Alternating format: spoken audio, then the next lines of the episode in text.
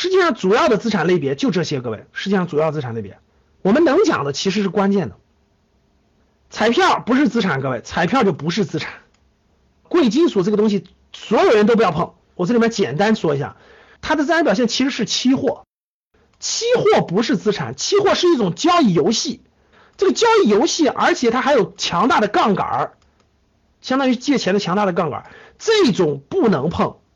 听好了，不要碰，各位，风险巨大。基本上期货做的好的人，最后的结局都是那个 没了。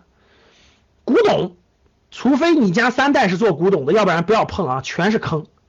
艺术品跟古董是一类的，各位，你能鉴赏了古董和艺术品的，你也不在教室里。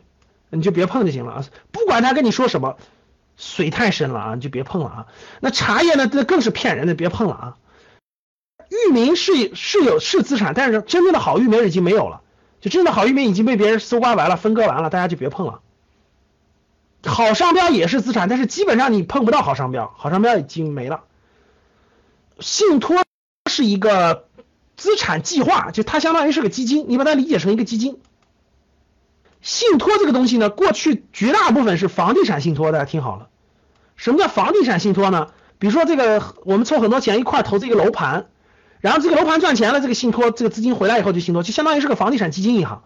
但是现在这个房地产行业整个到了一个非常艰难，就未来的房地产行业，就你开发商这块是绝对不好做的啊。所以这个信托这块绝大部分都不要碰啊。有一句俗话叫做“土豪死在信托上”啊，各位，信托都是一百万起投的。呃，不要碰信托，各位听好了，不建议各位碰信托啊。信托的风险在经济转型时期风险大，而且收益低。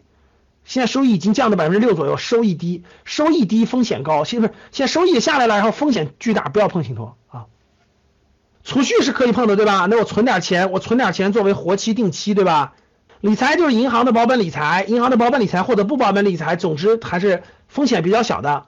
债券是我们重点讲的，叫债券基金、长期纯债基金，这是大多数人不知道的一个相对来说风险较低的理财产品。它的收益跟你的 P to P 什么差不多，但是它风险要小得多。P to P 不能碰啊，P to P 大家都别碰了啊啊，甭管你买的宜信的买的谁的都别碰了，风险巨高啊，别碰了啊。保险是不是资产？如果您想收听本期节目的全部内容。欢迎订阅《格局财商二零一九》，与我们一起提升财商智慧。谢谢。